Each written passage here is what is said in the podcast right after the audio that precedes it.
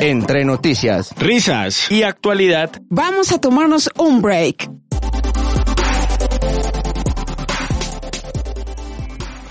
Hola, ¿qué tal comunidad UCN? Qué bueno compartir de nuevo un programa con ustedes el día de hoy, con muchas noticias, con esta mesa de trabajo, con todos estos compañeros de la ya UCN. No cabemos. Ya no cabemos aquí. Está creciendo la familia, nos va a tocar ampliar la emisora. Es verdad, es verdad. Buenas tardes para todos, espero que se conecten ahí, que también compartan nuestro programa o les avisen a sus compañeros de estudio, a sus compañeros de trabajo, que ya empezó este maravilloso programa. Volvamos Diego. los virales, volvamos los virales.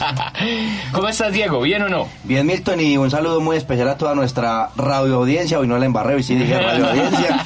Eh, feliz por estar conectado aquí el día de hoy. Esperamos que disfruten mucho este programa, al igual que nosotros lo disfrutamos cada miércoles. Juan Pablo Jaramillo, ¿cómo estás? ¿Qué tal? ¿Cómo están todos los oyentes? Hoy con nuevas noticias muy interesantes. Estén muy atentos a lo que se viene. Ahí está muy bien. Jessica Rico. Hola, Radio Ese es el apellido, pues, el apellido. Cindy, no piense mal. Solo el apellido, solo el apellido. Cindy, no piense mal. Bien, como siempre, contenta de estar en otro programa del break. Y el compañero. Alejandro, ¿cómo estás? Bien, bien, hoy con muchas ganas de, de pasar un rato chévere. Y tirar hablar bastante caja. como la última vez. Ah, sí, sí, Enérgico. a a romper, a romperla. Y el pasando de Alejandro, vamos a pasar a Alejandra. ¿Cómo estás, Alejandra? Hola queridos Radio Escuchas, muy bien, muy contenta de estar compartiendo aquí de nuevo un micrófono con este equipo tan maravilloso y vamos a hablar de temas y noticias muy interesantes. Compartiendo el micrófono. Pasando de Alejandra, pasamos a Yadir. ¿Cómo estás, Yadir? Hola, ¿qué más queridos compañeros? A todos los radioescuchas, a todos los que nos están sintonizando desde Coltejer, desde los teletrabajadores, desde los compañeros del campus UCN, un saludo para todos. Y bueno, démosle inicio a esto también. A ver, compañero Checho. Compañero Sergio, productor radio. Hola, ¿cómo hola a todos, un saludo. Estamos aquí desde la emisora universitaria UCN. El de la magia detrás de todo lo que hay aquí. Magia, pues así que que bruto. No, pero se le agradece, se le agradece. Te queremos, Si te estamos hablando de magia, yo estaría comparado como a Chris Angel más o menos, Eso es. por esos niveles. Y no, esperamos que disfruten mucho el programa de hoy. Arranquemos. Jessica, ¿cuáles son esos temas de hoy? Continúa pico y placa ambiental en Medellín. Eso. Servidores de Facebook usan robots para optimizar procesos. Eso. Uribe de nuevo contra la JEP. Eso. Tráiler de la Casa de Papel y su cuarta temporada. Avances en la Copa Libertadores y cómo va la Win Plus. Avances. Avances, pues que no diga que equipos colombianos, no. Sí, así que avance mucho. No, Bueno, Pero muchachos, entonces arranquemos con el primer tema que sería continúa el pico y placa ambiental en Medellín. Desde el fin de semana viene en Medellín el pico y placa ambiental por cuestiones de, Alerta. de alerta por, por partículas P- polución. P2.1. Entonces la han venido alargando, se espera que para mañana cierre, pero sigue la ciudad contaminada. ¿Qué pasa ahí pues? Sí, desde el día viernes empezó este pico y placa ambiental, un pico y placa que ya empieza como a desesperar un poquito a la ciudadanía, porque pues obviamente el metro es un caos todas las mañanas, todas las caos. el, tiempo es extendido de pico y placa tanto en horas de la mañana como en horas de la tarde, pues supera, se doblega el tiempo y es bastante complicado para las personas desplazarse dentro de la ciudad. Por eso vamos al pueblo. Ha venido, Bueno, sí, ha venido también una polémica por estos días y es la cuestión de qué tan eh, relevante o qué tan útil es ese pico y placa, porque se ha, se ha visto que si el pico y placa empieza a las 5 de la mañana, entonces la gente está igual utilizando su carro, pero está saliendo antes. A las, entonces ya no se, se, está haciendo se nada. visto t- trancones, el lunes se vio un tranco a, a las 4 de la mañana ya para la avenida regional, o sea, todos sacaron sus carros, solo Pero que a más las 4 de la mañana. O sea, Solo que adelantaron la contaminación para más Exactamente, por eso son los motivos por los cuales no está funcionando esta medida y desde mi punto de vista opino que esta no es la solución, o sea, extender el pico y placa no es la solución, porque como se dice por ahí, existe la malicia indígena que es eso mismo, que están sacando los carros antes, entonces lo que están haciendo es promover, Contaminar. contaminar antes, ¿Cuál o sea, no se está entonces? haciendo Más nada. No, la no, yo solución, creo- el foco de solución debe estar eh, mm, mirando hacia la industria, hacia otro Pero tipo de, también tiene sanciones. de, de lugares que están generando contaminación. No puede producir más de 100 unidades por metro cúbico, algo por el estilo. O sea, también tiene sanciones y limitaciones. Entonces, yo pienso ¿cuál que es? también otro de los principales problemas que hay es el transporte público. O sea, sabemos que Medellín cuenta con uno de los mejores transportes públicos de- del país, Oh, pero Medellín. adicional a eso cuenta con rutas de buses que están alimentando por viejas. todos lados y son buses bastante viejos. Inclusive esta mañana una, una denuncia de varios buses que fueron encontrados por los lados del poblado, buses llamados chimenea, por la, la cantidad de, de, de dióxido de carbono y de humo que están soltando. soltando directamente al ambiente y para ellos no hay restricción por lo mismo, porque eh, no están dentro del pico y placa por ser placa pública. Y las siete estaciones están en color naranja. en. Ahí se, ha- ya, ya son 11, son 11 estaciones. Por ahí se habla de que una de las soluciones sería entonces poner un pico y placa, pero entonces dos dígitos una vez al día, eh, pues dos dígitos por día, pero todo el día. Es decir, usted no puede utilizar el carro en todo el día. Entonces Como ya no es, pico y placa para las ya feas. no va a suceder, ya no va a suceder eso de que, de que, bueno, entonces salgo antes del pico y placa o salgo después del pico y placa igual contamino, sino que voy a estar forzado o bueno, o me compro otro carro si tengo mucha plata o tomo transporte público. Adicional a esto, pienso que la medida es algo complicada porque eh, lo vimos creo que el año pasado y hablamos de esto. En Bogotá van a eximir a personas de pico y placa por pagar Por cierto pagar monto, cuota, casi sí. 5 millones de pesos del monto. Si esto se aplica en Medellín, ¿de qué va a valer todo este montón de...? Porque es lo mismo, si yo no tengo con qué pagar, digamos, una multa de pico y placa, bueno, pero si yo tengo con qué pagar la multa, pues me ahorro comprarme otro vehículo diferente y realmente no estoy haciendo absolutamente nada para mejorar la Claro. calidad de vida de la ciudad. Adicional a eso, yo creo que hay que tener un poco de conciencia y, y es utilizar más el transporte público, o sea, evitar tanto tanto transporte o tan porque es que se Es han que uno visto ve una casos persona en un carro, una Exactamente, carro. una sola persona en un carro, una persona eh, utiliza exactamente bicicleta, Exacto, que ya en Medellín bicicleta, está monopatines, todas las ha tenido alternativas. en los últimos años grandes avances en, en ciclorruta y se ha visto una mejoría bastante grande en muchos de los sectores de la ciudad.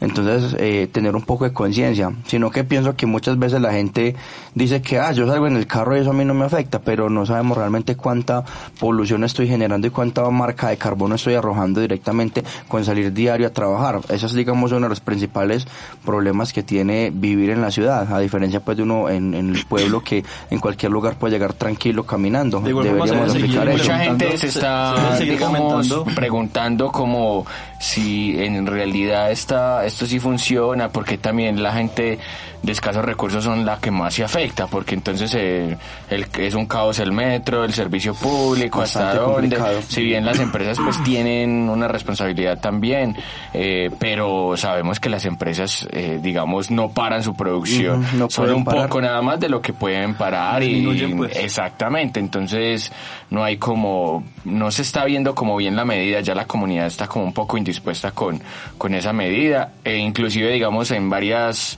medios se hacían la pregunta y la gente en un 60-80% dice que esa medida no sirve como de mucho, o piensan que no sirve de mucho. Y aún, y aún así eh, vemos que pues no se ha reportado casi eh, casos de enfermedades respiratorias a pesar de que llevamos ya varios días con esto y posiblemente en un momento vamos a llegar al punto de, de empezar a echarle la culpa a la contaminación cuando se lleguen enfermedades como la que en este momento es regada pues en el mundo que es el coronavirus. Vamos de pronto a confundir un montón de síntomas y alertar, alarmar un poco más la comunidad de lo que se Es encuentra. verdad. Bueno, pasando a otro tema, eh, el otro que hablábamos ahí en los titulares, es Uribe insiste en la necesidad de acabar con la JEP.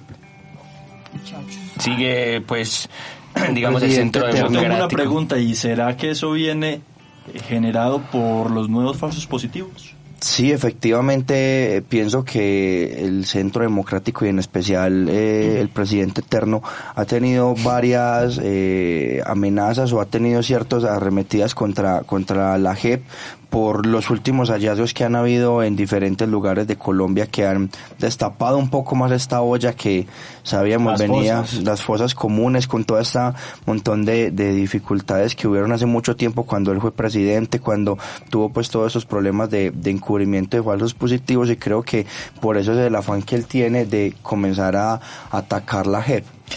Sí, mucha gente insiste en que la JEP ha funcionado y que además es un proceso de muchos años, que no se puede esperar pues resultados tan rápidos. Sin embargo, ya vemos que se ha esclarecido un poco de temas, que hay una buena investigación, que ha aparecido un poco el tema de los falsos positivos, que es uno de los temas fundamentales en ese proceso de la paz.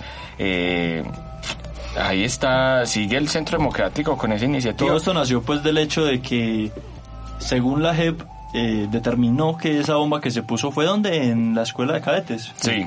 que esa bomba no había pues que ese acto no había sido eh, de lesa humanidad o que no había ido en contra de los derechos internacionales humanos. Eh, pues en esto se respaldan ellos pero bueno faltará ver en qué resulta la cosa. Yo creo que es difícil pues desmantelar con una firma una entidad como la JEP y que ha hecho cosas bien que hay cosas que bueno uno diría pues se pueden hacer mejor correcto. Sí, pero pues es que hay- es necesario. Al menos yo lo diría es necesaria la justicia transicional. por, por todas estas señalamientos sobre los falsos positivos, entonces él va a hacer algo.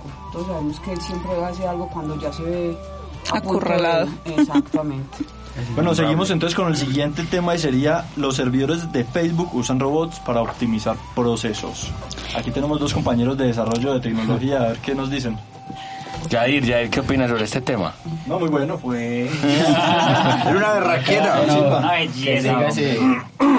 Bueno, a ver, como tal, me parece muy bueno porque, pues, eh, sabemos que la información a nivel general lo que maneja, digamos, la plataforma Facebook, realmente es una información pesada y que debe ser vulnerada en cualquier momento. Entonces, esto que estén utilizando, digamos, estos pequeños robots, por decir así, para que estén vigilando, digamos, sus propios eh, centros de datos, me parece que es excelente porque se le está dando un paso muy abismal a la tecnología y esto es una puerta a la tecnología cuántica a la cual eh, parte ya la inteligencia artificial. Bueno, sabemos también demás. que, que Facebook es la cuarta empresa con mayores servidores después de Amazon, Microsoft y Google. Y Google. Así es. Entonces, bueno, Amazon ya también ha incursionado mucho en su en la utilización de robots y automatizaciones para sus procesos. Entonces, bueno, ahí vamos vamos viendo cuándo cambian los productores audiovisuales de aquí en la Universidad Exactamente, Católica, por ahí va, ahí va la siguiente pregunta para toda la audiencia y para que nos cuestionemos un poco. Siempre se ha visto la necesidad de, de que la tecnología trabaje para nosotros, pero realmente hasta qué punto vamos a llegar de que ella ya va a trabajar literalmente por nosotros. Se Ahí, trata pues de que facilite cosas en la vida y pues digamos que si el robot sale más barato y hace que el proceso sea más económico y más eh, rentable, los productos van a ser más económicos y la gente va a poder comprarlos más baratos y eso beneficia al comprador final. Pero si no hay trabajo, porque nos, quit- nos los quitaron los robots, entonces ¿con qué vamos a comprar? No, pero yo, pienso que trabajo sí va a haber, solo que se va a Trabajo sí hay. transformar. Trabajo sí hay. Trabajo sí va a haber, solo que se va a siempre se ha transformar. ido transformando. Exactamente, es solo que en este somos momento capaces es- de transformar No trabajos. Solo que, que en este momento a las primeras revoluciones eh, industriales fueron pues eh, muy diferentes a esta, que ya las máquinas están trabajando por nosotros, pero simplemente eh, se está transformando eh, el tema laboral y ahí está donde las universidades, los políticos y cada ciudadano debe pensar en eso, en que ahí se está pensando, ya no se debe eh, hacer las mismas carreras para lo mismo Bueno, pero y en la gente países, pensar en lo mismo. pero en ¿Estás de países como no Colombia, en países como Colombia debería ser más, pues debe ser más difícil que se transforme el trabajo. Por ejemplo, las personas más, debe ser más difícil que se adapten a estos tipos de cambios. ¿O qué opinan ustedes? Yo pienso No. que eso va Yo- también muy de la mano de la educación y miremos que en los últimos años han aparecido carreras que hace 20 años no existían. Por ejemplo, Por ejemplo, inteligencia de negocios hace años eso no existía porque es un término muy nuevo. Lo que es de programación eh, de videojuegos hace 20 años no se esperaba que una carrera de esas fuera ya pública. Lo de webcam, ah no, eso no olvídalo, eso no, eso no, eso no, eso no, eso no, no, eso no, eso no. Pero es nueva también. Sí, es nueva, sí, también es un método de trabajo. Eso sí no lo puede, eso sí no lo puede, ningún robot va a superar eso. Pero realmente la industria también va eh, evolucionando y va haciendo que también la educación cambie de manera drástica porque se van a ver nuevas necesidades, nuevos eh, proyectos, nuevos eh, tipos de trabajos y retos para las empresas donde van a exigir que las personas tengan un tipo de capacidad diferente, mientras que los robots pueden, entre comillas, manejar todo el tema operativo. Hay que, hay que adjuntarle ahí un pedacito y es que para países como Colombia, países en vía Como de Colombia. desarrollo, se supone que en vía de desarrollo, eh, es más difícil acoplarse a, a esta cuarta revolución industrial. Aquí apenas está llegando la tercera revolución industrial. En muchas partes de Colombia La no hay primera. internet. Aquí ya tenemos vapor. ¡Uh! Aquí ya se inventó la rueda, ya llegó la Casi rueda que no, en aquí. pleno 2020 casi que no llega el vapor acá.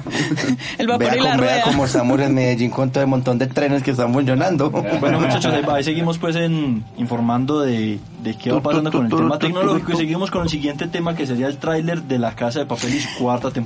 Bueno, digamos que no fue un tráiler como tal, sino Un teaser. fue un teaser que hicieron de, dentro de una mm, estrategia de mercado que han venido haciendo últimamente eh, la- las personas directas de, de Netflix. Hace más o menos 20 días hubo un, un teaser también eh, donde salió una, una de las detectives hablando Hackeó la página de que hackeó la página de la Casa de Papel en Facebook y, y hizo ciertas amenazas frente a, al profesor y a todas las personas que apoyan la resistencia. Venga, ¿y a ustedes no se les ocurre que de pronto eso sea un deepfake creado por los de La Casa de Papel? Por eso es, digamos, una estrategia de mercado para poder vender la cuarta temporada. Y ha No, me- me traído bastante. No, para vender el dentro de la concepto de la, resistencia, Ah. para, para que ellos vean que, Que la, la policía, y el gobierno son los malos. Exacto. O sea, me estás diciendo que, Porque que es los que- bandidos de la casa de papel en realidad no están en el banco. Yo me estoy creyendo el cuento que ellos están allá. Yo soy parte Ellos de la están allá. Sí, pero es que ellos están vendiendo la idea de que la policía es mala. O sea, ellos van sí. a desmantelar, Policía, van a sacar policía, muchos secretos que andan ocultos de ese gobierno español. No, ustedes me adelantaron un poco de cosas. Aprovechando, aprovechando Milton, está viendo la cara de papel y lleva pues ya, Apúrate ya para no le está verla. alcanzando. Acabó la primera temporada. Entonces es algo que, que llama mucho la atención ver este tipo de publicidad que ya está saliendo y no solamente con la casa de papel, sino que durante mm, ya en grandes eventos de televisión, de, del deporte, salen ciertos temas publicitarios de grandes series que se vienen. Por ejemplo, vemos que en Medellín muchas vallas publicitarias ya colocan la serie de que va a salir próxima en Netflix. Hace poquito con la serie de Drácula también hicieron una, una muy bacana publicidad y creo que se está reinventando el mercado y creo que Netflix ha tomado mucho la, la batuta en eso porque miremos que han sacado publicidad muy bacana. No es lo que normalmente No traíamos, simplemente Me un poquito preocupante YouTube. porque entonces ¿qué va a pasar con la Rosa de Guadalupe, hermano? Ah, pero es que la Rosa de Guadalupe, un y se cuadra. Un- y de cuadra. En serio, respetemos los gustos de las personas. Hay mucha gente que Sí, le hay, gusta. hay mucha gente que le gusta la... también. Que le gusta Eso es verdad. la... que No, la muy buenas estrategias de Guadalupe. mercadeo, muy buenas estrategias. O sea, están llegando a cada persona, están sabiendo vender las series, las películas. Muy buen, muy buena estrategia. Pues como, como lo acaba de decir Alejo, yo tengo 31 años y desde que tengo uso de razón, siempre a las 6 de la tarde en mi casa está puesto Caracol viendo, la, la- viendo tubo de Tubo de estéreo. Yo no sé de dónde sacan tantas historias diarias, porque yo hasta el momento, pues yo no le pongo mucho cuidado, La gente pero escribe. nunca le he escuchado absolutamente una estrategia, una, perdón, una, una repetida, una historia. La Bastante gente escribe, ellos tienen como una especie como de blog, si mal no recuerdo, donde la gente puede publicar historias que le ha Y ocurrido en la vida solamente en real. Bogotá, parce, y no han- yo creo que ya cuando vemos la vida de cada una de las personas de Bogotá. Bueno, llegó el momento de Diego. El show de Diego. Deporte, de Diego. Diversión extrema.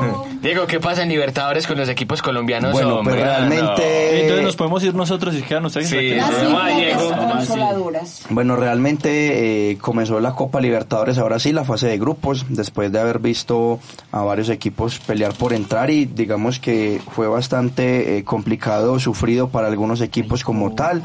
Eh, el día de ayer comenzó la fase de grupos, donde a dos de los equipos colombianos participantes no les fue muy bien. América de Cali de local perdió contra Gremio y el Independiente Medellín perdió contra Libertad de Paraguay. Entonces vemos que dos de los representantes que se tenían bueno, se tienen porque pues es una fase de grupos, eh, ya empezaron con el pie izquierdo en Copa Libertadores. Hoy, Esperemos el resultado que nos dé hoy juega Junior contra Flamengo y realmente pues, se tiene como cierto susto por el tema de, de que pues, hicieron unas grandes inversiones los equipos para poder luchar Libertadores y vemos que los resultados no han sido los mejores como tal dentro de este dentro de este certamen pues que se tiene. Junior, tu papá. Bueno, ¿y cómo va la, la, la liga colombiana, nuestra superliga colombiana Bueno, pues la liga... eh, ble- No, hemos podido ver. la liga no es exactamente iba a decir eso la liga no es mucho lo que es mucho lo que podamos eh, hablar de ella eh, porque lastimosamente con este canal nuevo de, de Win Más realmente ha cerrado mucho el gusto por el fútbol colombiano. Se ha visto bastante abnegado que las personas ya no ven fútbol por la mera pereza de, de estar pendiente más fácil No, pereza de pagar tan de pagar Sí, sí, no. perdón, Pagar tan sí, caro perdón. ese, ese win, win sport. Adicional a eso, pues. la gente prefiere pues, buscar aplicaciones para verlo así sea de manera eh, pausada o simplemente esperar los resultados y ver la repetición en, en, en las noticias Pero como tal. muy interesante esto, Diego. Va a crecer una generación que va a estar más amante de otras cosas que solamente este deporte. Entonces, hasta interesante que haya más gente bailando, que haya más gente en, De en hecho, tiro de arco, de que hecho haya más gente eso no es solo algo en este muy deporte. local, algo muy local y eh, siempre he practicado, eh, o desde hace mucho tiempo practico voleibol y el día de ayer tuve la posibilidad de ir a- al Coliseo y ver más de 100 personas practicando voleibol en un municipio como Santa Rosa. Es algo que bueno, llena y el bueno. profesor hablaba de que en este momento hay aproximadamente 300 personas en el proceso, desde peladitos de 5 años hasta ya la, la selección como tal. Entonces posiblemente lo que dice Milton va a ser una revolución porque a futuro, ¿qué va a pasar?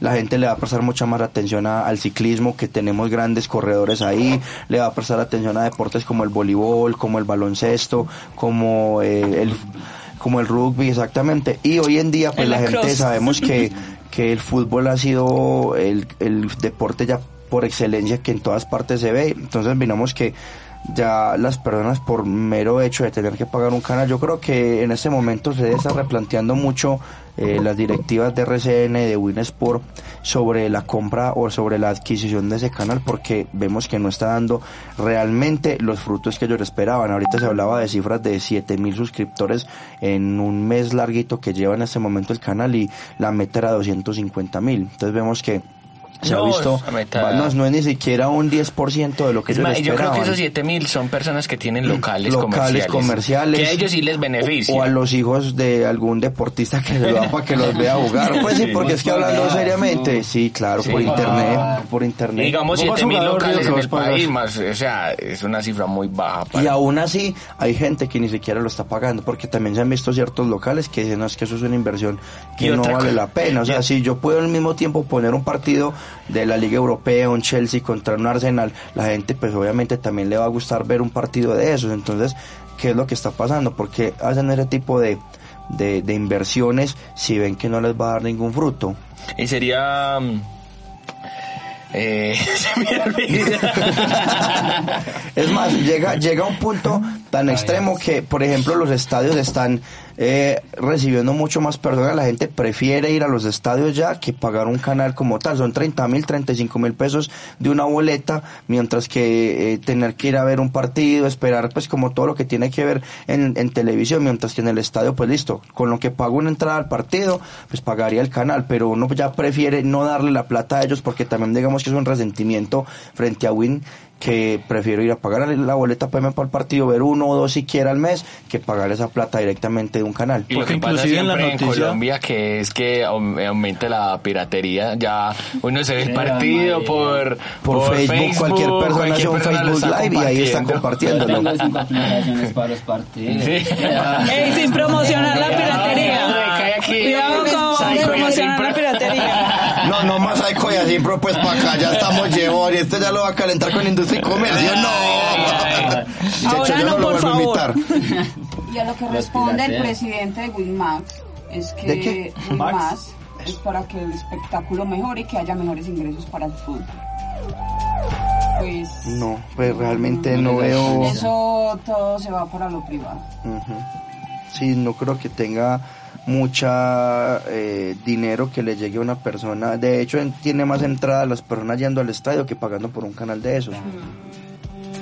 De de hecho hay otro tema y es que Winsport, el canal gratuito, también ha tenido disminuciones en sus, en Ah, sus sí, para los partidos más No, ¿pa' pecuecas. qué? ¿Pa' qué? Yo no sé, No, Magdalena Sí, Tigre, ya lo no. vi, el clásico. Mire, mucha gente ha dicho, es mejor que quiten esas, ese canal de la programación de, de UNE, las parabólicas de, de los municipios, porque es que en realidad, ¿para qué ese canal? Para ver los canales, los partidos más lojitos y para ver repetición, no, no, eso Sí, no. es y es un canal muy caro, se paga en dólares, es un canal que todavía sigue costando mucho, entonces no, eso ese canal, ¿para qué entonces? Es verdad. Pero tenía entendido que cuesta 30 mil pesos.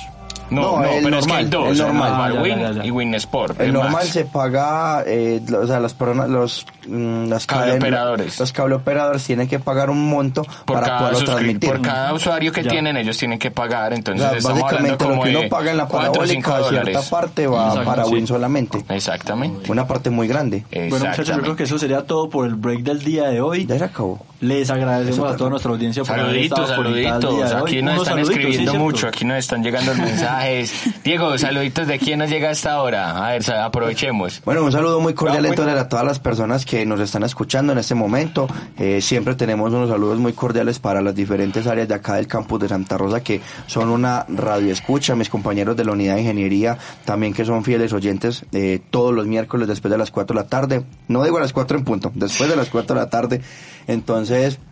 Eh, esperamos contar con su audiencia y las personas que no hacen parte también de la institución, que hay algunos que ya se han venido conectando y nos están escuchando las bodas, que, perdón, las noticias que decimos y esperamos contar con su valiosa audiencia cada miércoles.